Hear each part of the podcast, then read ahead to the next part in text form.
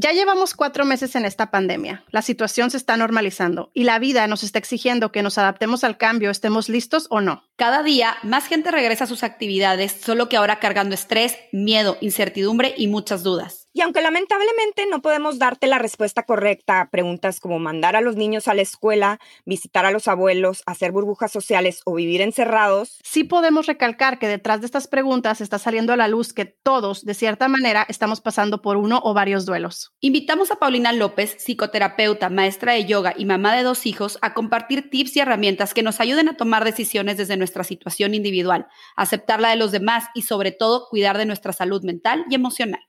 Esto es Entre Tantas Madres. Somos tres mejores amigas y como tú estamos entre los hijos, La casa, el trabajo, nuestros traumas, Los traumas de las amigas, el ejercicio, la pareja, salir a tomar un vino. ¡Ya! Estamos saturadas de cosas e información. Y lo único que no tenemos es tiempo. En 20 minutos te platicaremos nuestras imperfectas experiencias sobre la maternidad y nuestros invitados nos darán consejos prácticos que nos ayudarán a descifrar el camino para criar humanos sanos y felices. Esto es Entre Tantas Madres. ¿Qué tal? Estamos una semana más en Entre Tantas Madres. ¿Cómo están, Adriana, Josel? Hola Cintia, ¿cómo están? Pues yo aquí súper contenta de platicar con ustedes, pero tú qué onda, Jos, ya está la madre del tema de la pandemia, ¿verdad? Hola, pues feliz de estar grabando, pero la verdad sí, un poquito. Ya pasé por todas las etapas, estuve primero encerrada. La verdad es que Marco siempre fue a trabajar, entonces nunca estuvimos 100% en distanciamiento. Y luego, bueno, Andrea ahorita todavía está chiquita, entonces en realidad no tenemos el dilema de si entra a la escuela o no entra a la escuela, que es lo que ahorita estamos escuchando por todas partes.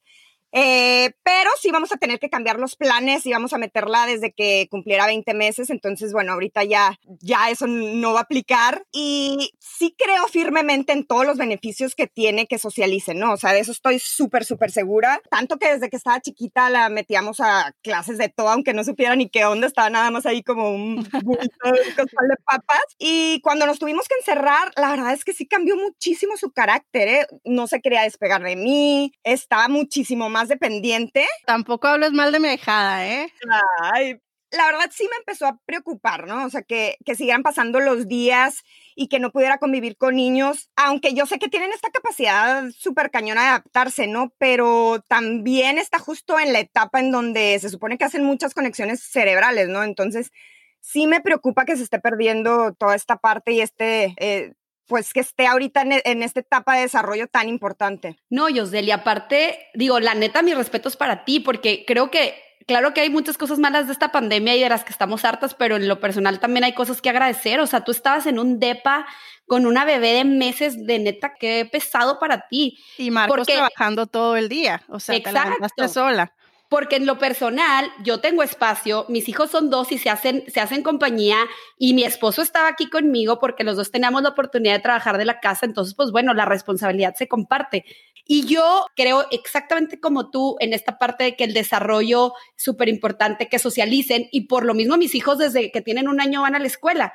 Y aunque podría estar en la, en la cosa de que, ay, bueno, pues no están en edad de que tengan que ir a fuerza ni nada, pero la neta a mí sí me estresa porque a mí me gusta mucho que vayan a la escuela y aparte me da oportunidad de poder trabajar y sentir que están en un lugar seguro, en donde están aprendiendo, donde están desarrollando y extraño muchísimo. A mí me encanta su escuela, me encantan sus maestras y el hecho de pensar que no las voy a ver me, me genera estrés, la mera verdad. Y aparte el tener que tomar la decisión de decir que vayan y que se van a contagiar y que y que pueden llegar a contagiar a sus abuelos por haber ido a la escuela. Y también otra cosa es que la nueva realidad que las escuelas nos están dando a mí no me gusta. O sea, pensar en mi hijo de dos años con un tapabocas, que oigan, yo voy a mi trabajo y está imposible que, que los adultos se dejen el cubrebocas. Ahora imagínense un niño de dos años, una niña de cuatro, y aparte que la parte de socializar y de aprender es que tu maestra sonría, esté triste, te haga estas caras, oye, y se los queremos quitar. O sea, a mí me estresa, por un lado, el no llevarlos por todo lo que van a perder, me estresa llevarlos porque este, se contagien, pero aparte me estresa esta nueva realidad. O sea, yo, yo la verdad no estoy cómoda y veo los chats de mis amigas y de las mamás y están en la misma, ¿eh? en una situación bien complicada. Sí, Cintia me platicaba que en todos los chats que tiene de mamá es como que el tema, ¿no? Yo también he estado oyendo eso y yo como que me quiero meter y mandar un mensaje rápido así incógnita, nomás como para también dar un poquito la perspectiva de las maestras y de los maestros y el personal de las escuelas porque tenemos que tratar de ser poquito empáticos con ellos ya que son humanos también viviendo en esta pandemia y les estamos exigiendo demasiado, o sea, las políticas, las regulaciones estatales y federales no están claras, se dejan a interpretación, entonces entonces todo el mundo está tratando de hacer lo mejor que puede, ¿no? Y de las cosas que les pedimos es, haz cursos de calidad online y sé excelente maestra por Zoom. Aparte, entrena a las maestras y apóyalas para que también abran presencial. Y luego no hay opción, los vamos a mandar a la escuela algunos, algunos van a estar este, sin, sin ir a la escuela y tú tienes que ser maestra en las dos opciones. Y más que nada, este, pues lo único que yo quisiera es como que tratemos de ser un poquito más empáticos y de saber que todo el mundo está tratando de hacer lo mejor que puede y no sé ni siquiera cómo le van a hacer para mantener a todos los niños separados. O sea, eso se me hace imposible. Sí, o sea, yo creo que como que no hay ni un bien ni un mal ¿no? O sea, no hay una respuesta 100% correcta, ni todos tenemos el control de lo que va a pasar. Yo creo que cada situación es como súper única. Pero bueno, antes de seguirle, eh, hay que presentar a nuestra invitada, Paulina López. Paulina, bienvenida. Es un pasazo tenerte aquí. Ella es psicóloga. Nos comentaste que has estado dando terapia en, en, en estos temas. ¿Qué consejos nos puedes dar en esta situación? Que nadie sabemos qué está haciendo bien o no, y además todo está cambiando constantemente. ¿Qué nos recomiendas para manejarlo? Primero que nada, bueno, como consejo, más que un consejo, yo les diría, todo lo que estás haciendo lo estás haciendo bien. Ahorita las escuchaba y dentro de que ustedes son amigas y tienen más o menos la misma idea de vivir, cada una está viviendo una experiencia diferente. Si ustedes que son como que de un mismo círculo, crecieron juntas, este, platican, se apoyan, imagínense las diferencias entre ustedes, si tú te sales un poquitito, hay muchísimas otras personas que viven una realidad completamente distinta a la tuya. Bien importante lo que dijo Adriana ahorita de ser empático. Ponte en los zapatos del otro. Primero que nada, entiende que nadie está viviendo la realidad que tú vives. Habrá personas que estén muy estresadas, que todavía no salgan de sus casas, pero hay otras personas que, como dice Josel, pues bueno, yo no viví ahora sí que no me encerré tanto, salíamos a trabajar, habrá personas que tengan menos miedo. Yo no debo de juzgar ni criticar al que sale ni al que no sale, ¿no? Recuerden que esta experiencia es única y es la primera vez que la estamos viviendo todos. Eh, nadie nos preparó para esto. En ninguno ni siquiera las personas que soñaban con vivir una época apocalíptica, ni siquiera esas personas estaban preparadas. O sea, a mí, creo que todavía ni me cae el 20 que estamos viviendo una época apocalíptica. pero, y sí estamos, o sea. ¿Estás de acuerdo que mucha gente dice, no, yo estaba preparado para esto? No, realmente nadie está preparado para lo que estamos viviendo. Todos traemos recursos psicológicos, emocionales distintos y con esos recursos son con los que estamos tratando de salir adelante. Así que no son consejos, porque no te les podría decir que un consejo, sino herramientas que les puedan ayudar. La decisión que tú tomes, número uno, está bien, porque la estás tomando desde tu vivencia. La de tuya, no la de tu amiga, la tuya. En esa vivencia, tu respuesta, lo que tú vas a hacer, mandar a tu hijo, no mandar a tu hijo, si es que tienes esa opción, lo que tú hagas está bien. No juzgas, y no te pones a ver, es que las demás qué mal, ¿eh? están mandando a los niños. No, tu decisión es hacerlo y entonces te vuelves empático con tu decisión y con las de los demás. Ahora, habrá personas que no tienen opción, ¿eh? que tienen que trabajar y que tienen que empezar a salir porque esto, ya el trabajar desde casa se va haciendo cada vez más difícil, hay que regresar y eventualmente todos tendremos que regresar a nuestra vida, ¿no? Entonces, esas personas van a regresar tal vez con miedo, ¿Qué puedes hacer? Respira, trata de ponerte en el momento en que estás, toma precaución, abre tus sentidos. Cuando ya tienes que salir, abre los sentidos. Esto es impresionante. Si tú abres tus sentidos, vas a darte cuenta que habrá cosas que tú hagas que te pueden eh, hacer más propenso a enfermarte. No sé si me explico. O sea, a lo mejor yo voy caminando, ya tengo que llegar a mi trabajo y tengo que convivir, ¿no? Ok, yo voy a hacer todo lo que haga, lo voy a hacer consciente ya, si estamos compartiendo plumas, bueno, no, mejor ya voy a guardar yo mi pluma y esta va a ser mía. Eh, voy a tener un poco más de distancia personal, voy a tratar de ventilar el área en la que estoy, ahí por, por los que tienen que regresar al trabajo. cuando tú abres, o sea, es como tengo que poner atención a todo lo que está pasando a mi alrededor. Sí, yo tengo que voltear a ver qué está pasando a mi alrededor, en dónde estoy, en dónde me ubico. O sea, porque acuérdate que ahorita lo que nos están manejando mucho es como el espacio personal, ¿no? Entonces tengo que abrir y ver qué tengo que hacer y eso me va a ir bajando los miedos de tal vez pensar que me puedo este, contagiar y ahora si te contagias y te da, no necesariamente significa que te vas a morir. Habrá que tomar este, tus, eh, lo que te diga tu médico y todo, pero tratar de pensar que enfermarte no significa muerte. No pienses en la, en, como en el peor escenario. Trata de atraer el mejor escenario a tu mente. Igual con tus... Pensar en positivo. Tratar de buscar la mejor lo mejor, lo que te genere menos estrés, porque ¿qué es lo que te causa la ansiedad? La ansiedad es ir hacia el futuro pensando en eventos que te, causan estrés, ¿no? Entonces, me enfermo, enfermo a mi familia, probablemente alguien se muera, eh, y empiezo, y empiezo, no, no, no, a ver, regresa, regresa, regresa, regresa, regresa. Estás aquí en este momento, no estás enfermo, si tu hijo tiene que ir a la escuela, lo vas a enseñar desde ahorita que estás en tu casa, darle las herramientas, el lavado de manos, tratar de enseñarles, yo desde, yo soy mamá de dos niños y a la grande de cinco años le enseño que si quiere estornudar, lo haga en la parte interna de su codo, ¿no? El que le dicen ahora en México el estornudo cordial. Y que si tienes que toser, haga. es impresionante porque a sus cinco años ya entendió. Los niños se adaptan. Dale las herramientas a tus hijos para que cuando no estés con ellos, ellos sepan cómo reaccionar. No sé si me explico más o menos. Paulina, y me encanta esta parte en la que eh, estás explicando que ya una vez que la persona pues tenga que salir por la causa que sea, porque tiene que ir a trabajar, porque los niños tienen que ir a la escuela, como estar muy, muy conscientes de lo que, de lo que está a, a nuestro alrededor en mi caso personal, yo soy coordinadora de eventos, ¿no? Y entonces tengo todo, hasta ahorita el momento no he tenido eventos, pero no crean, o sea, vivo en un estrés constante de pensar el la primer boda a la que tengo que asistir, eh, que aún con la mitad de la capacidad son 300 personas juntas en un solo lugar. Entonces, obviamente no crean, o sea, si hay días en los que entro en un estrés horrible en el, en el pensar, bueno, voy a renunciar, y voy a renunciar por un lado a un trabajo que me encanta, un trabajo que, en el que estoy cómoda, estoy a gusto, son flexibles con mi, con mi vida de mamá, pero aparte, pues oye, está la parte económica, ¿no? O sea, no es tan sencillo como ahorita me limpio las manos y ahí se ve, ¿no? Nos vemos cuando esta pandemia termine y ya buscaré otro, o sea, no se trata de eso, pero entonces tengo que ir y tengo que salir con este miedo que me encanta lo que nos acabas de decir ahorita de abrir nuestros sentidos y poner mucha atención en, en dónde podríamos contagiarnos. Pero, ¿qué le dirías a estas mamás o a estos papás que tienen miedo de ser los que traigan el contagio a su casa? Yo también soy maestra de yoga, entonces mi enfoque es muy holístico, ¿no? Entonces te diría ahorita, lo primero, respira. En el momento en el que estás pensando esa situación tan terrible como yo voy a ser responsable de enfermar a mi familia, respira, ¿ok? Porque eso en este momento no está pasando.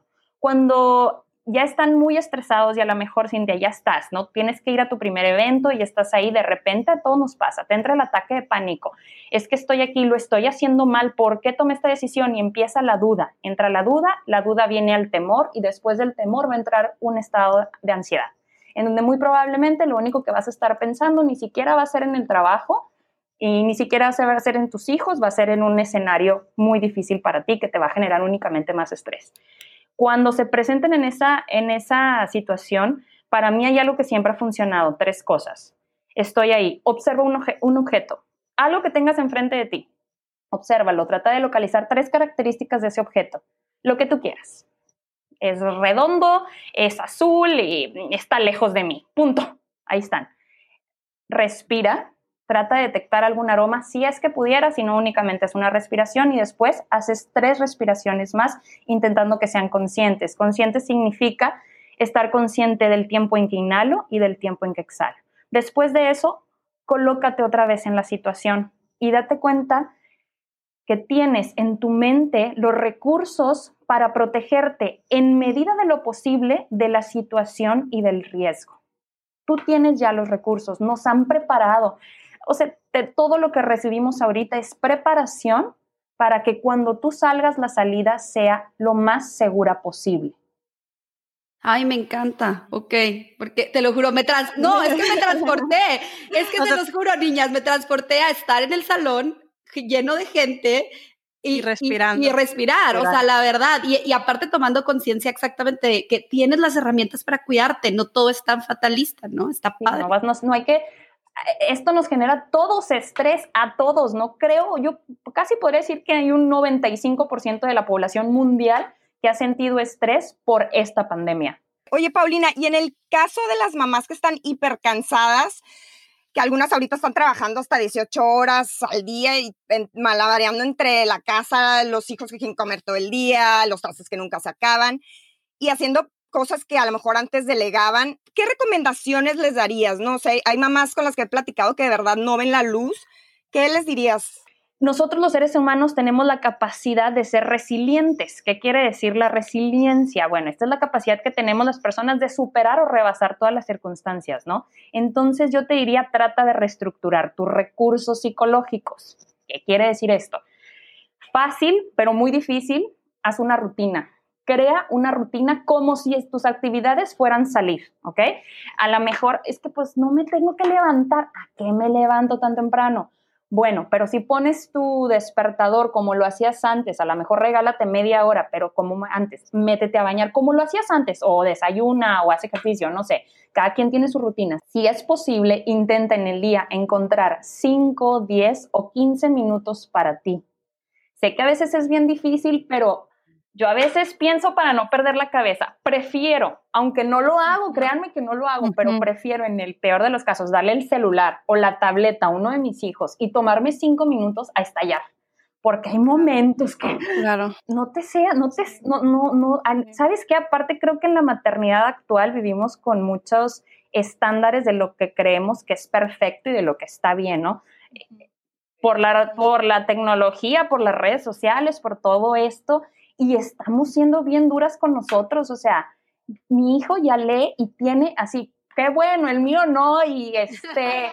sí, o sea. El mío todavía sí dice hola, o sea, me vale madre. Y lo peor es que sabes que esto de hablar de la empatía, hablas de la empatía hacia afuera, pero es muy poca veces la empatía hacia adentro. O sea, empática contigo y reconocer, hoy me siento mal, hoy no es un buen día y tengo que dar el 100 porque tengo uno, dos, tres niños en la casa, o tal vez no tengo hijos, y hay alguien que escucha aquí que no tiene hijos, pero dice, pues igual para mí esto es muy difícil, está bien.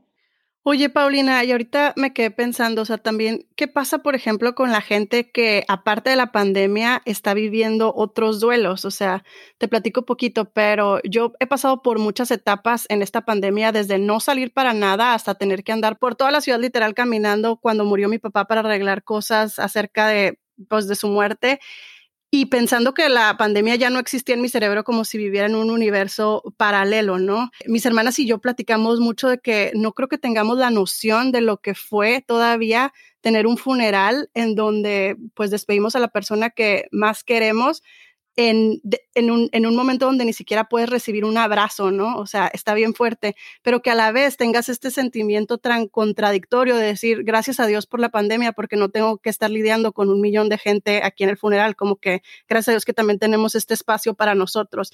Y hasta cosas cómicas, ¿no? Que ahorita nos reímos muchísimo todavía de que las tres o cuatro personas que sí fueron al funeral iban, a de cuenta, con guantes, con bolsas de plástico y casi, casi que en lugar de darnos el pésame nos echaban Lysol, o sea, y tú como que, güey, tengo a mi papá que se acaba de morir y estamos viviendo como que todo esto era algo bien intenso. Yo, la verdad es que como que me quedo pensando y no creo que todavía lo haya procesado. Creo que está súper fresco, pero me quedo pensando en muchísimas personas que están pasando por duelos y no necesariamente en la muerte de alguien, sino, por ejemplo, la pérdida de un trabajo, la inestabilidad económica, no ver a tu familia, el simple hecho de que la, normalidad como la percibíamos, pues se murió, ¿no? Entonces, ¿tú qué crees que es importante que consideremos al tener que vivir otros duelos y a la vez vivir la pandemia? Híjole, primero que nada, creo que todos estamos viviendo un duelo. No creo que haya una sola persona que está viviendo un duelo porque estamos viviendo el duelo de la realidad como la conocíamos la realidad para todos cambió y para eso súmale que habrá personas que tengan pérdidas físicas y pérdidas materiales. En cuestiones de la pérdida física, que significa perder un ser querido, ya sea por este, por este virus o por cualquier otra cosa, porque también gente fallece de, de otros motivos, no solamente por COVID, Para vivir los duelos hay unos puntos bien, este, pues son bien generales, que es la negación, porque al principio yo creo que algunos de nosotros, si no es que todos negamos el virus, ¿no? Aquí no nos va a pasar, probablemente aquí no va a llegar. Igual cuando alguien se mire, no, no es cierto, esto no pasó. Después viene el enojo, el enojo, ¿por qué? ¿Por qué a mí? ¿Por qué él? ¿Por qué perdí el trabajo? ¿Por qué me corrieron? ¿Por qué? Y ¿Por, qué tengo que estar encerrada? ¿Por qué estar encerrada? ¿Por qué un, un, funeral así? Esto no es justo, ¿no? ¿O por qué se enfermó de COVID? Y después viene la negociación, poco a poco. Em, bueno, ok, este, entiendo, esto está pasando, ya me di cuenta que puedo trabajar desde casa, o bueno, ni modo, estoy saliendo, pero me he dado cuenta que no me enfermo, etcétera. Eh, la persona ya se fue, ya no está sufriendo, o, o nunca sufrió, qué bonita manera de irse, no sé, diferentes cosas, ¿no? Después vendrá también la depresión en algún punto nos hemos sentido en este momento algunos de nosotros en depresión y sobre todo si pierdes algo, te vas a sentir muy triste, probablemente no vas a querer salir, no vas a tener ganas de nada. Está bien, vívelo, siéntelo para que llegue el punto más importante que va a ser aceptación. Y ya cuando tú vayas aceptando la nueva realidad, pues bueno, te vas a ir mejorando. Cuando pierdes a alguien, yo sí, eh, bueno, esto me lo dice mi esposo porque él perdió a su mamá y súper cierto que siempre me dice, yo tuve a que aprender a vivir de esta nueva manera. Más nunca me dices, no se supera, la pérdida de un ser, ser querido no se supera, se aprende a vivir. Y esto es... y, y, y pensar que los adultos no somos los únicos que vivimos duelos dentro de esta pandemia, sino que también los niños están viviendo el duelo y ellos no lo pueden expresar con palabras tan grandes. Entonces, como que ser pacientes a que, a que van a tener enojos, depresiones y todo lo mismo que acabas de mencionar, ¿no? Los niños son seres humanos, Cintia lo dijo, son seres humanos, hay que darles esa capacidad, pero algo que antes de que se me olvide, por favor, si alguien está pasando por un duelo y siente que no puede, pidan ayuda eh, no hay un tiempo necesario para superar un duelo, no existe, cada ser humano será distinto, pero si tú sientes que ya estás en un punto en el que no estás bien, pidan ayuda. Y sabes también ahorita que lo dices, eh, desde esta perspectiva que lo estás poniendo como un duelo, ¿no? Que este es un duelo de perder como conocíamos el mundo anteriormente. Yo lo veo, o sea, creo que he pasado por todas las etapas y no una vez, las he pasado varias, ¿no? Y, y hay, hay personas que se quedan en la parte del estrés o la de la depresión y de ahí está difícil que salgan. Entonces sí creo que es importante lo que dices de pedir ayuda. Y pues Paulina, se nos acaba el tiempo, o sea, la verdad siempre estamos contra reloj en este, en este podcast y nos encantaría quedarnos aquí unas tres horas más. De verdad, mil, mil gracias por tus tips y por tus herramientas. ¿Hay algo que quisieras agregar? Nada más que tengamos paciencia, que nos abracemos virtualmente los unos a los otros, su uso de las herramientas tecnológicas. Si están mal, hablen con su gente. Una videollamada siempre te va a elevar a sentirte un poquitito mejor y más conectado y necesitamos conectar. Muchas gracias, Paulina. Yo creo que todos nos estamos llevando mucho de esta plática y ojalá que cualquiera que sea la decisión que tomemos, logremos estar lo más en paz posible con esta decisión, que hagamos lo que está en nuestras manos para cuidarnos y soltemos lo que no podemos controlar. Muchísimas gracias a todos los que nos escucharon hoy y recuerden que nos vemos en dos semanas con otro episodio más de Entre tantas Madres.